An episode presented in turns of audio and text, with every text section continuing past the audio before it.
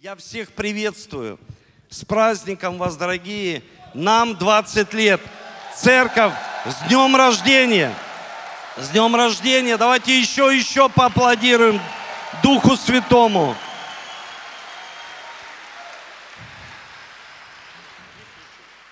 Поаплодируем всем, кто смог приехать сегодня в город Москву, в сердце нашей Родины. Всех приветствуем, кто приехал из Англии, Соединенных Штатов.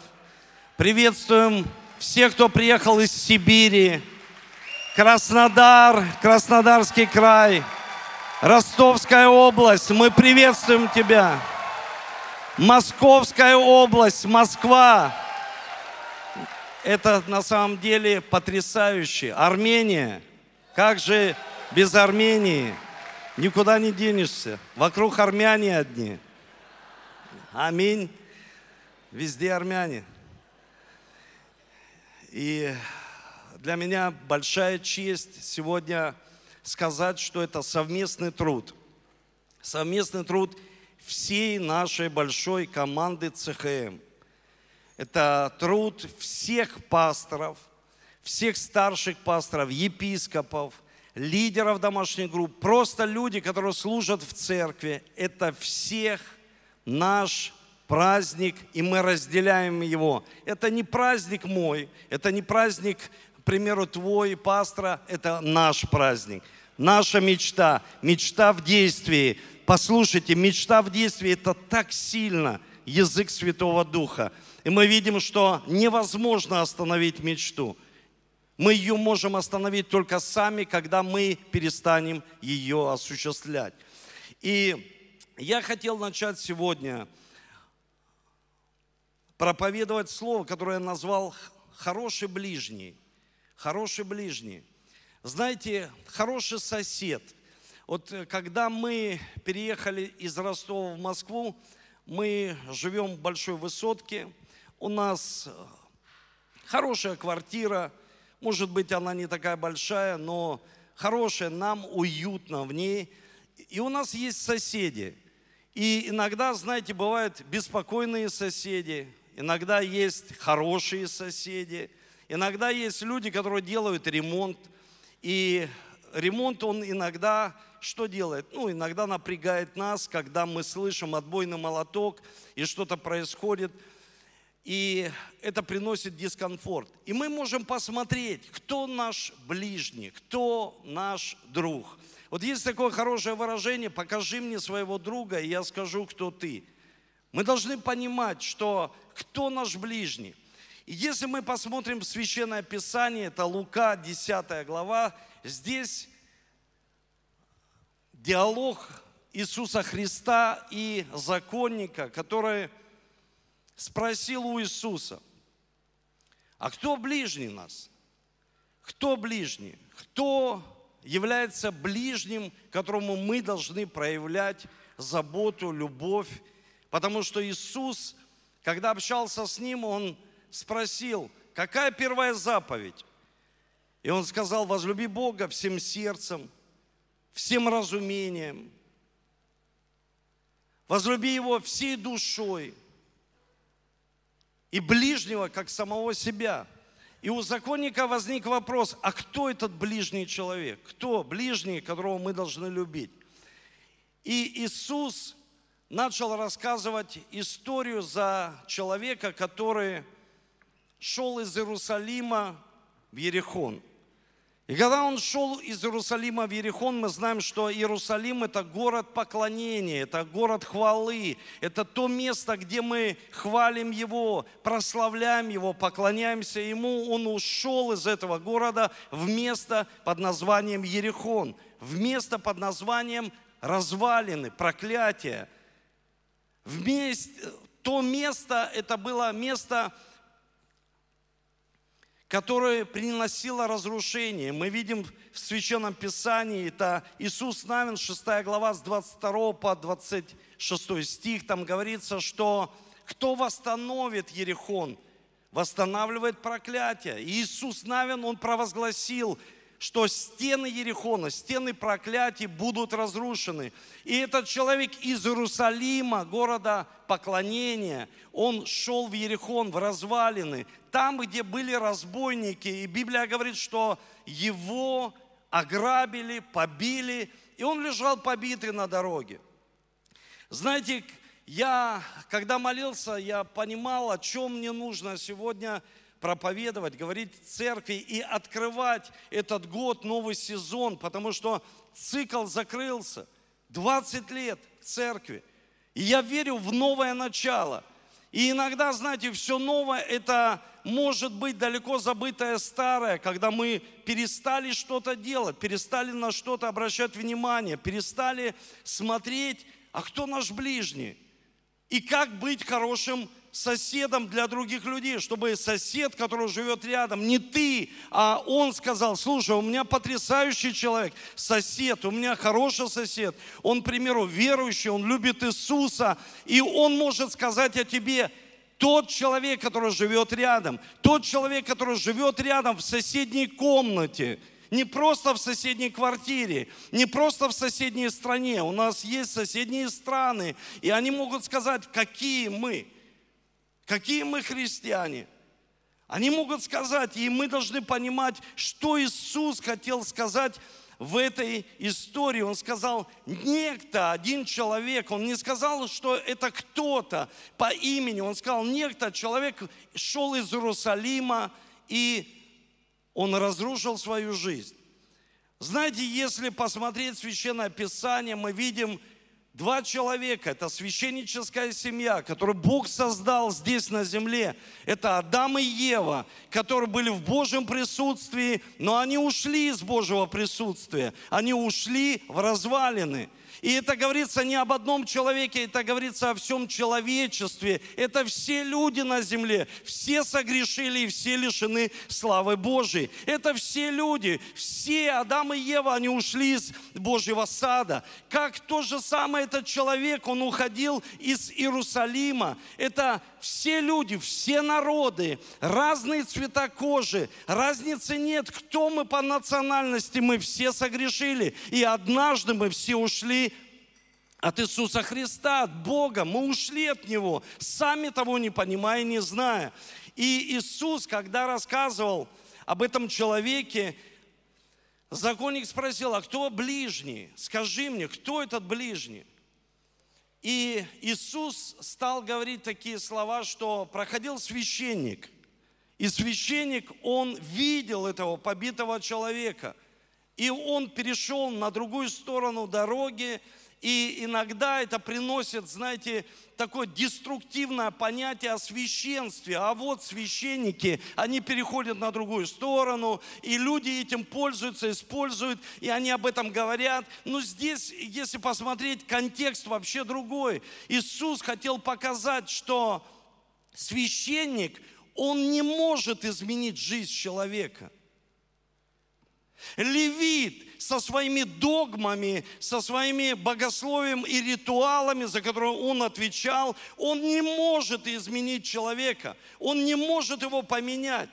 Конечно, если мы посмотрим в контексте, что они перешли на другую сторону, они его игнорировали, они не пошли, мы можем так тоже рассматривать эту историю, эту притчу, которую стал говорить Иисус о всех людях.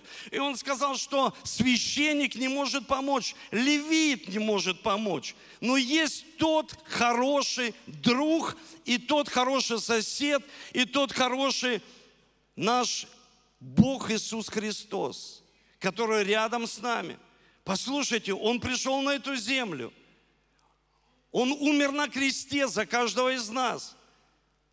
Он отдал свою жизнь, пролил свою кровь. Он был обезображен паче всякого человека. Он был невиновный, но он умирает за людей. И это является человек добрым самарянином. Потому что мы, когда смотрим, мы, мы иногда думаем, что это только человек. Нет, человек не может спасти человека – Мы должны церковью быть христоцентричной, где Иисус во главе, где Иисус номер один. И в Библии говорится, что друг станет ближе, нежели брат родной. И иногда мы думаем, что это только друг станет ближе, нежели брат родной. Но наш друг Иисус, Он повернулся к своим ученикам и сказал, вы не рабы больше мне, а вы мои друзья. Я, я ваш самый лучший друг. Послушайте, Иисус самый лучший друг. Он самый ближний. И когда у нас возникло, кто же наш ближний? Мы были когда-то далекие от Бога. Мы все, почти все здесь, на этом месте, были так сильно далеко. Почему? Потому что были побиты. Были в безденежье. Были в проклятии. Что это за такие разбойники? Это одиночество. Это жизнь без смысла, бесцельно, без мечты. Человек никуда не стремится, он просто живет, он просто прозябает. Отчаяние. Отчаяние так сильно бьет людей. Знаете, вот это чувство, когда человек, он что-то ставил цели и не смог их осуществить, потому что много делал сам, и у него были ближние. Но ближнего Иисуса, которого он знает лично – он должен понимать, когда мы знаем Иисуса, что Он самый близкий. Когда я слышу, самая близкая моя семья, я соглашаюсь с этим, но после Иисуса. Самая близкая – это моя жена. Нет, самый близкий – это Иисус. И я буду страстно любить свою жену, потому что Иисус самый близкий в моей жизни. Он самый лучший сосед в моей жизни. Он не приносит мне дискомфорт. Он приносит мне свободу. Представьте, воздайте славу Богу, кто освобожден Иисусом здесь, на этом месте. Кто освобожден, кто исцелен Иисусом здесь, на этом месте. У кого восстановлены семьи. Когда Иисус становится ближним, все начинает восстанавливаться. И тот законник, он не знал, хотя сказал, возлюби Бога всем сердцем, но он не знал, что самый ближний – это Бог. Когда Бог самый ближний, Он учит нас, что Он может помочь нам, помочь может восполнить все наши нужды. 10 глава, 35 стих. На другой день, отъезжая, вынул два динария, дал содержателю гостиницы и сказал ему, позаботься о нем. Если издержишь, что более, я возвращусь и отдам. Это наш Иисус. Представьте, все зло, которое может быть против нас, все во благо. Вся, вот, в жизни, когда человек говорит, ну мне чего-то не достает, он говорит, когда ты хочешь, чтобы я вернулся, Иисус в наше сердце. Кто здесь верующие люди? У кого Иисус живет в сердце? Иисус самый ближний. Он близко к нам, Он самый близкий, близко. Мы просыпаемся и мы переживаем встречу с Ним, потому что Он самый близкий. Не на конференции только. Послушайте, Он самый близкий. Он самый-самый-самый близкий. И Он всегда с нами, и Он всегда нас освобождает. Он дает нам благословение во благо. Все во благо, но не на зло. Все, что здесь происходит, все во благо благо. В церкви все во благо. Не может. Когда Иисус приходит в нашу жизнь, Он хороший Бог. Аминь. Он хороший Бог. Он приходит в нашу жизнь, Он спаситель наш. И наша жизнь полностью изменяется. Знаете, я стал об этом размышлять и думаю, если Иисус живет в нашем сердце, если Он самый близкий, если Он пришел своей любовью и наполнил нас своей любовью, потому что Бог есть любовь и отдал Сына Своего, так сильно возлюбил всех нас, вот такая здесь вот любовь, хочется всех ходить, обнимать, такая любовь, такая любовь, чтобы она не заканчивалась никогда, чтобы мы могли наполняться от Бога любовью и проявлять, и быть хорошими соседями для других людей. И как же ими стать? Хороший ли я сосед? Мы можем задать себе вопрос, хороший ли я сосед? Я хочу стать хорошим ближним. для другого человека. И я стал об этом размышлять. Я думаю, чтобы мы как церковь учились и учились из Божьего Слова, хорошие ли мы соседи, чтобы мы себя тестировали для других людей. И мы должны посмотреть, я хочу посмотреть две как бы стороны, потому что иногда все мы хотим смотреть однобоко. Знаете, если Иисус, Он сказал, что возлюби Бога всем сердцем, всем разумением, всей душой. Он сказал, как любить человека, как любить Бога, извините. Он сказал, как любить Бога и как возлюбить человека, как, как самого себя.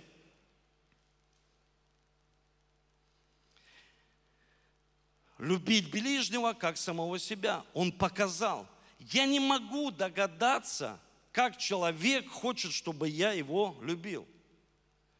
Но Бог, Он показал, как мы должны любить Его и как должны любить ближнего своего. И первое, что я хочу сказать, чтобы быть хорошим соседом, чтобы быть человеком, который близко с людьми. Нужно стать настоящими друзьями. Нужно стать настоящими друзьями. Я хочу сказать вам, что этот век, который называют временем путаницы, почему? Потому что, ну, знаете, постоянно что-то изобретают. Жизнь, она становится лучше, развиваются цивилизации, и тем более отчаянными становятся люди. Почему? Потому что они не могут приспособиться к жесткой конкуренции. СМИ, жизни, все улучшается. И человек хочет приспосабливаться к этой жизни, но не может. И это век путаницы, когда человеку тяжело, нам, верующим, порой тяжело, нам становится тяжело, и мы не знаем, как же быть хорошими друзьями. И знаете, когда я посмотрел в Библию, я увидел, что есть в Библии хороший пример хороших друзей. Это Даниил и его друзья. У Даниила были хорошие друзья – которые имели веру и убеждение, которые имели одни ценности. У них не были разные ценности. Я благодарен Богу, что мы поработали пасторским составом, духовным советом и приняли решение. И у нас есть пасторское пособие для церкви «Христианская миссия». Наша ДНК. Потому что Бог хочет размножать, умножать народ. Ну, какой мы народ? С какими ценностями? Как, как мы верим, и мы написали символ веры, мы написали, как мы верим, как мы верим. Почему? Мы так верим, мы выражаем эту веру. Никея, цареградский символ веры, он для всех символ, но мы показали, что и мы тоже так верим. Мы верим, мы церковь христианская миссия, мы так верим. У нас есть убеждения, у нас есть ценности, у нас есть стандарты, у нас есть культура, уже выработанная годами, 20 лет. Представьте, мы просто это описали. И я так благодарен, что вы смогли. Я вижу, знаете, когда мы ехали с женой, смотрю, люди идут по над дорогой. Просто, знаете, стекается народ на поклонение в Иерусалим. Вот вместо поклонения такая радость. Думаю, вау, как сильно.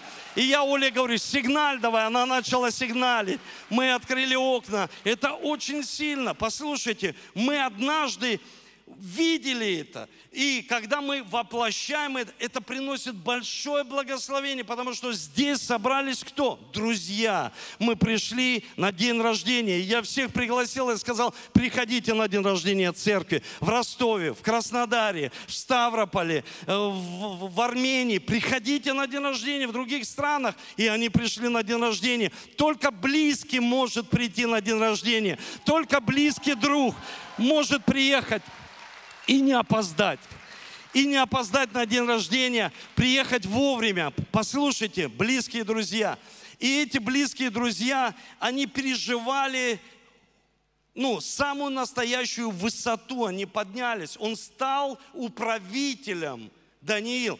Его друзья стали чиновниками очень большого ранга. И пришло испытание в их жизнь. Потому что вера растет только в испытаниях и в вызове она не растет просто так. Ты будешь на месте и не проявлять любовь к ближнему, не дружить ни с кем. Она не проявляется никак, эта вера. Она проявляется только тогда, когда у нас есть вызов. И когда ты услышал вызов, приезжайте в Москву, в сердце нашей страны, чтобы прославить Бога, чтобы молиться за нашу страну, чтобы благословлять Россию, благословлять другие страны, чтобы из сердца потекли реки реки воды живой. И мы верим, что реки воды живой, они уже текут. Почему? Потому что здесь собрались друзья. И друзья, друзья, которые проявляются в испытаниях. У них пришло испытание. Поклониться истукану или нет? Сегодня столько много истуканов. Сегодня столько много всего, чему человек может поклониться. И они сказали, нет, мы лучше умрем. И они сказали, если Бог спасет, то спасет. Если не спасет, то не спасет. И Даниил поддерживал их в молитве. Он не был рядом с ними. Он был друг, он поддерживал в молитве. Заметьте, есть друзья, которые поддерживают в молитве. Иногда человек думает, ну что молиться? Его нет рядом. В тот момент ему и не нужно было рядом, потому что кому-то нужно было молиться.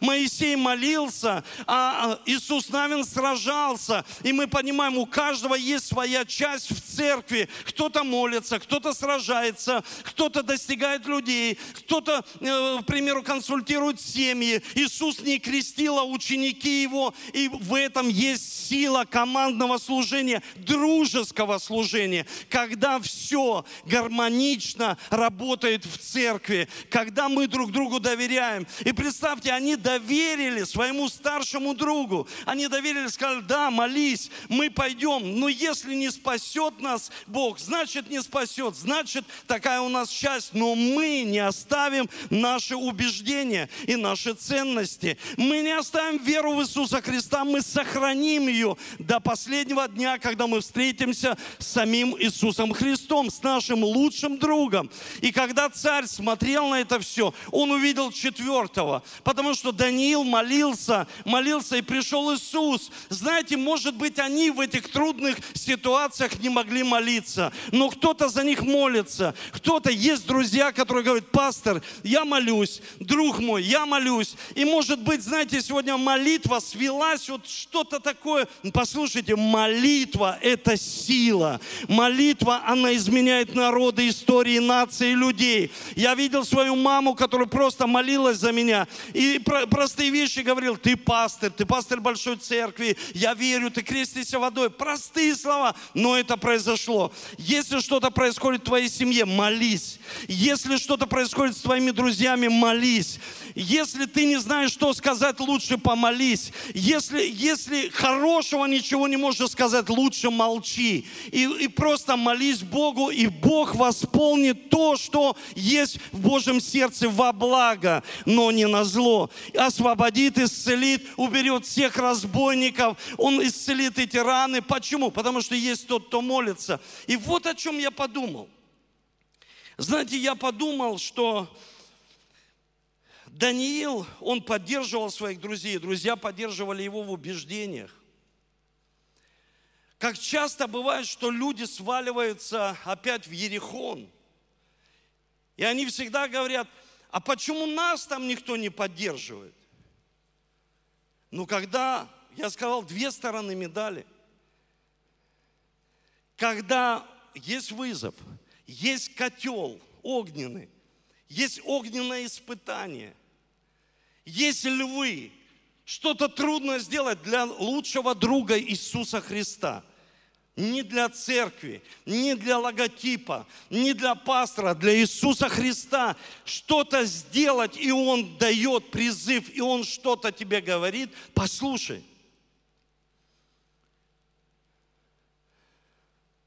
Прими этот огненный вызов. Я вчера видел людей, у, у миссионеров глаза горят. Они, мы хотим служить. Вот этот огонь в глазах. И они поддерживают. Иными словами, мы сидели, общались, они говорят, пастор, мы поддерживаем руки.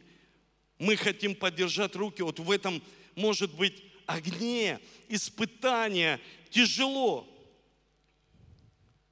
Почему мы всегда должны поддерживать, когда люди сваливаются во что-то? И мы должны их там поддержать. Но давайте этих людей поднимем, чтобы они поддержали нас в вызове.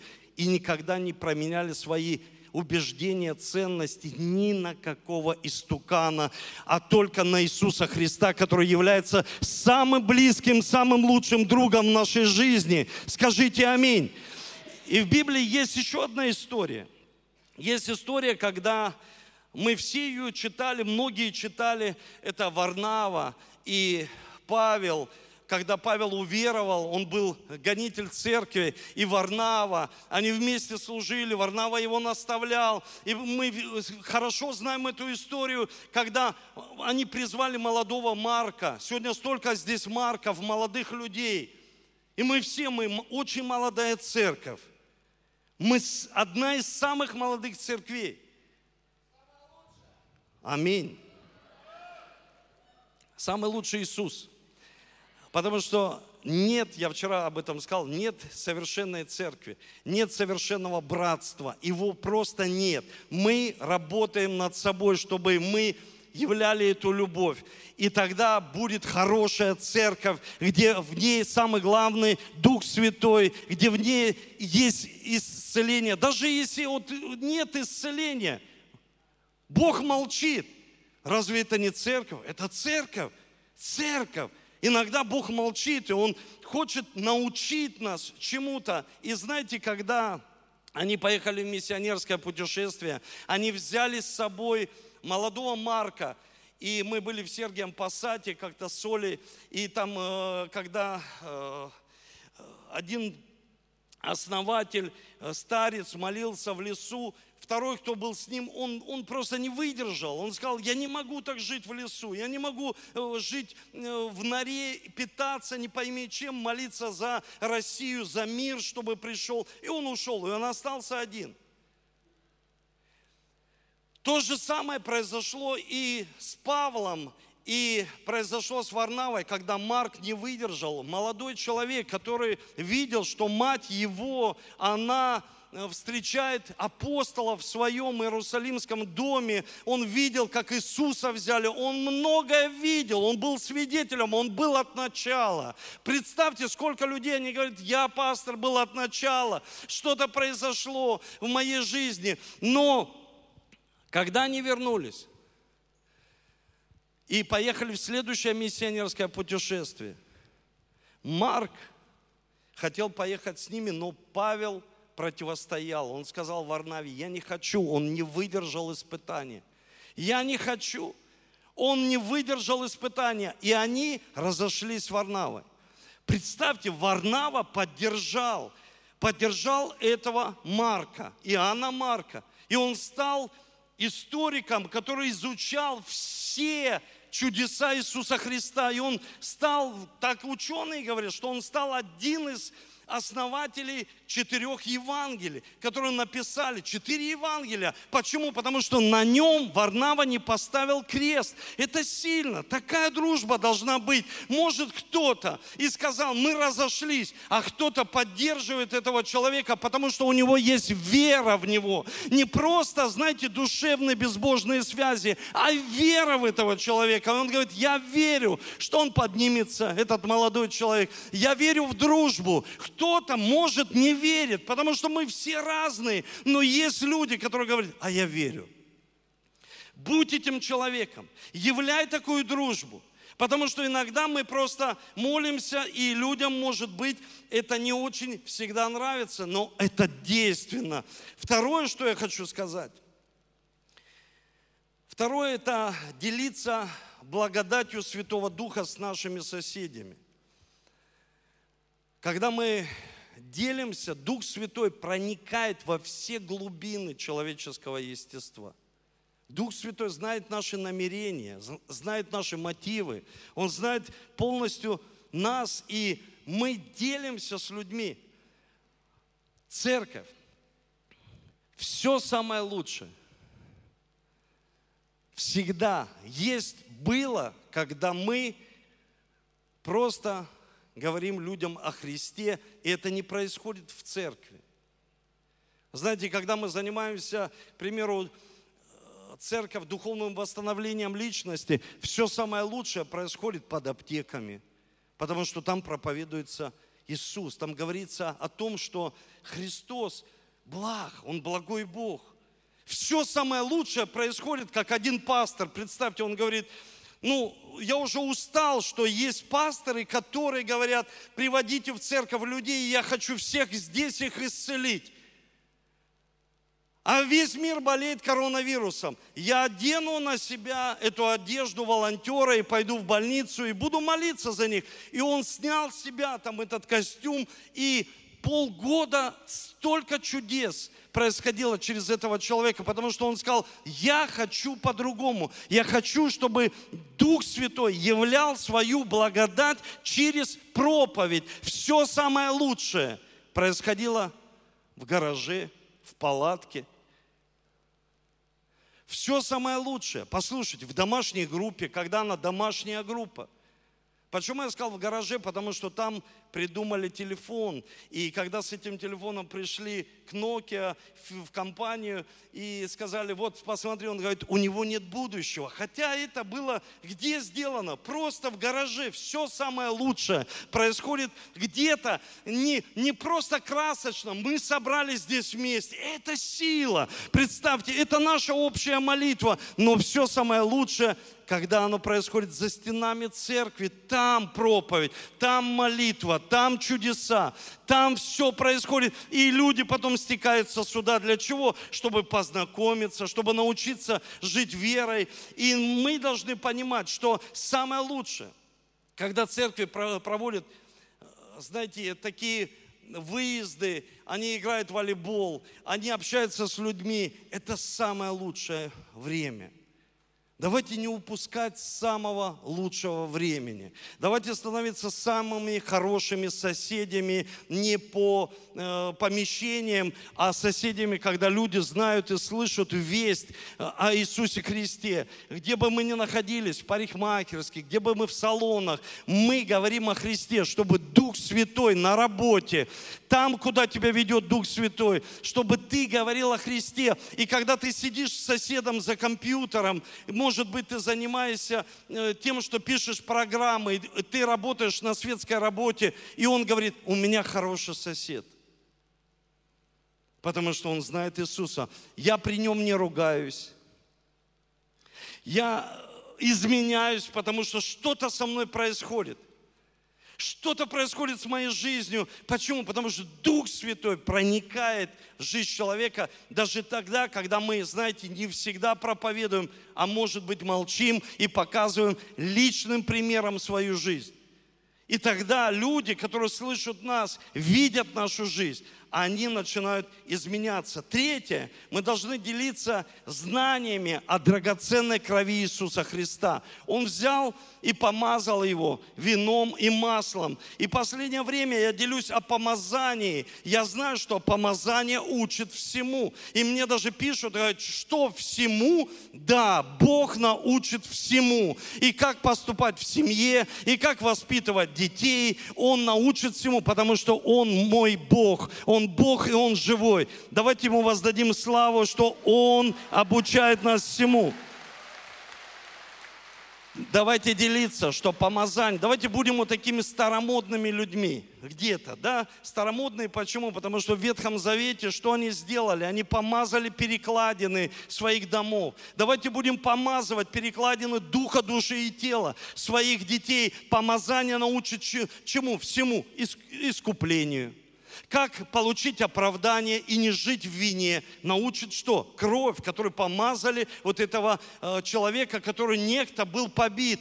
Послушайте, давайте делиться откровением о крови Иисуса Христа, потому что иногда мы обращаемся ну, к людям, обращаемся к врачам. Это нужно. Мы врачи от Бога, психологи от Бога. Но есть вещи, опыт, он нужен, но он не всегда может помочь. Но кровь Иисуса Христа, которая пролилась на кресте, она разрушает всяческие проклятия, она искупила нас, оправдала, она простила нам все грехи, омыла нас, и мы ходим во свете. Давайте будем делиться, потому что если мы делимся помазанием, мы делимся тогда сверхъестественным опытом, не опытом жизни, а как Бог может прикоснуться к нам, как Бог может изменить нашу жизнь, как Бог может производить такие чудеса.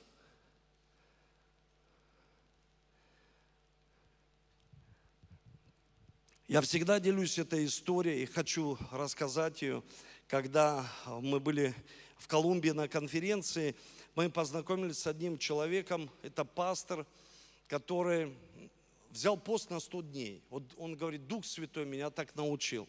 Он сказал, возьми пост.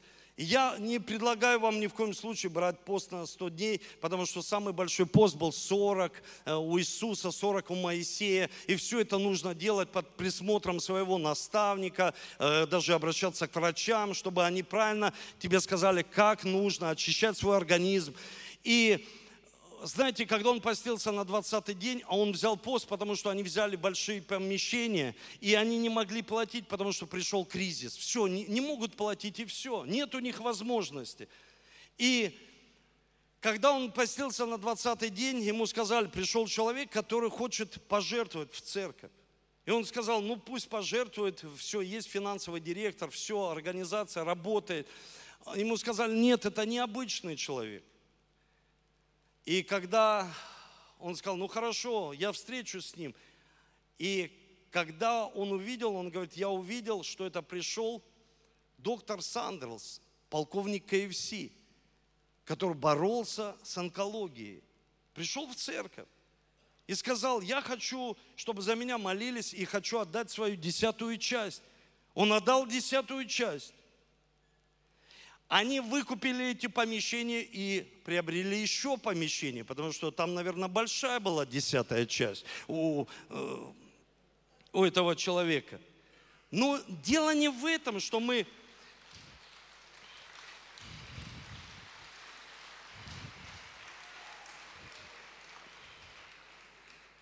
Знаете, когда ты знакомишься с такими людьми, ты говоришь, да я тебя пощупаю, что это не просто история из книги, и мы иногда, знаете, своим э, мышлением необновленным, а правда ли это было или нет, а, а, а это помазание научи. Есть такие вещи происходят в нашей жизни, когда мы не знаем, как поступить. Помазание, оно учит управлению церкви. Помазание научит общению в семье, Представьте, ты общаешься с Духом Святым, ты общаешься, Иисус является глава твоих отношений в семье. Как это сильно! Он самый близкий к твоим отношениям с твоей женой. Я смотрю за своей женой, смотрю за Ольгой, как она готовилась к конференции. И вчера, ну сегодня так мы не очень хорошо спали, ну, потому что есть какие-то, думаем, ты думаешь, мы же люди. И я думаю, какую Бог дал мне прекрасную жену? Какую дал мне хорошую помощницу, которая вникает. Мне не нужно ее что-то заставлять делать. А знаете почему? Не потому, что она хорошая, я хороший, а потому, что в наших отношениях есть Иисус Христос, и Он является самым близким. И Он так нас сблизил однажды, когда Он нас спрашивает, сколько вы живете, я говорю, да, наверное, уже всю жизнь мы знаем друг друга со школы, мы как бы друг на друга не смотрели, но когда пришел Иисус, посмотрели. Посмотрели так, что смотрим и радуемся. Прощаем, уступаем, закрываем рот и идем дальше. И это самое главное в хороших отношениях. Четвертое, мы должны перевязать раны. Знаете, когда он перевязал раны этого человека, добрый самарянин, он не просто полил маслом, он молился, он перевязал раны. У меня всегда возникает такой вопрос, когда кто-то огорчился, ушел с церкви и сказал, мне не послужили. Я не до конца понимаю, что это значит, ну, не послужили, что, что ну, должны были сделать. Вот смотрите, если посмотреть на церковь, то в церкви мы всегда подготавливаем людей к семейным отношениям. Аминь. Мы подготавливаем, да? То есть мы перевязываем. Мы потом проводим венчание. Мы потом проводим встречи с Богом семейные. Мы перевязываем чем? Романтикой. Мы перевязали человека чем? Мы перевязали любовью, люби прощением, согласием, соглашайтесь вместе. Если вы не будете соглашаться, я перевязываю вас как священник. Я просто объясняю вам, если вы не согласитесь в целях, то будут большие проблемы. А согласие приходит, когда мы говорим «Аминь». Я согласен с тобой. Особенно мужчины, научитесь уступать.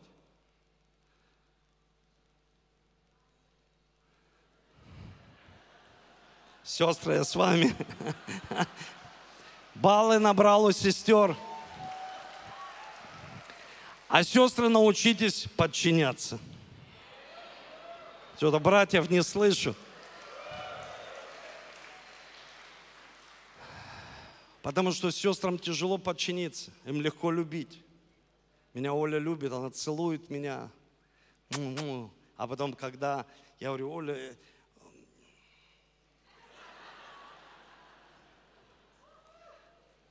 и учится подчиняться.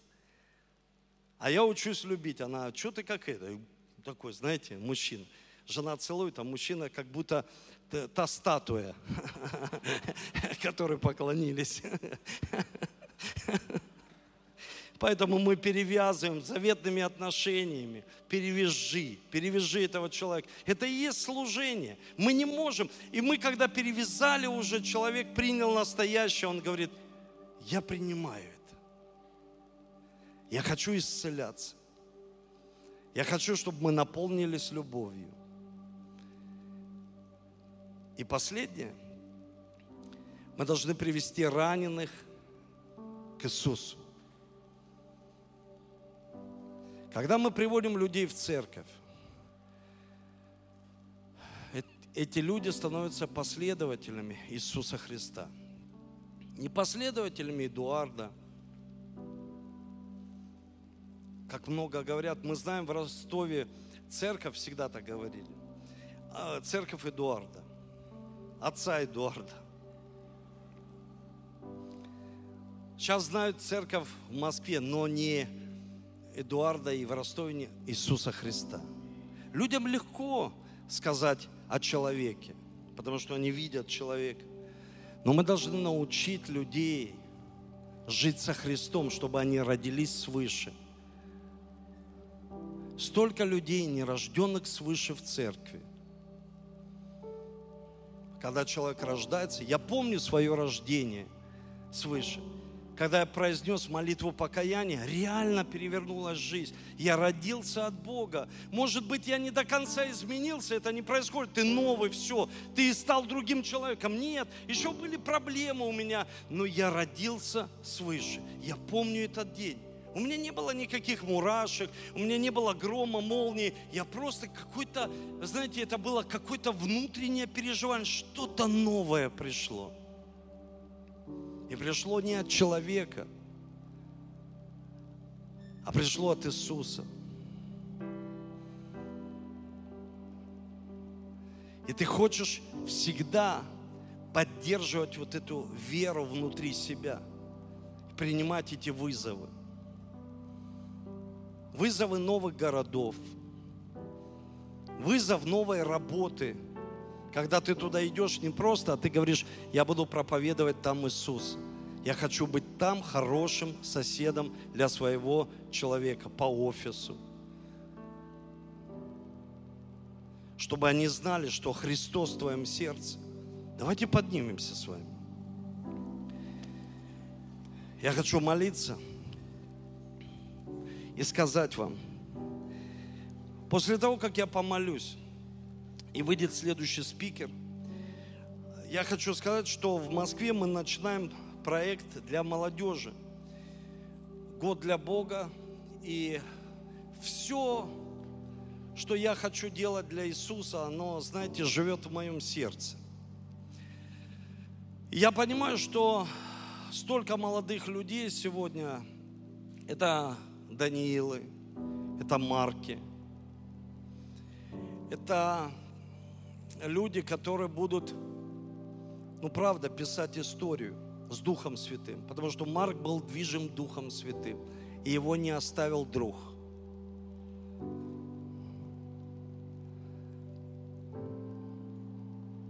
Не оставляйте. А друзья, которые ушли, чтобы они вернулись и не оставляли друзей, которые идут в огненную печь, ну, какой-то вызов принимают. Там тоже не оставляйте. Нас не оставляйте.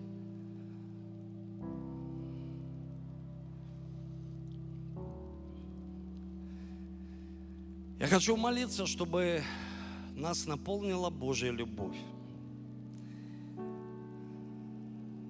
Не эмоции, любовь, помазание – чтобы мы становились хорошими друзьями, учились этому, чтобы мы приводили людей к Иисусу, чтобы мы были хорошими соседями, делились благой вестью и благодать Духа Божьего наполняла жизни людей. Закрой глаза. Дух Святой, спасибо Тебе что Ты живешь в нас. И мы храм Твой, Духа Святого. Если есть здесь, на этом месте, нерожденные люди свыше, скажи вместе со мной, Иисус Христос, я хочу, чтобы Ты был моим Богом, Спасителем, был самым близким в моей жизни,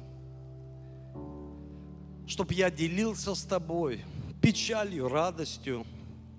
Делился с тобой, с первым, чтобы ты радовался вместе со мной. Чтобы твоя любовь, она наполнила всю мою жизнь.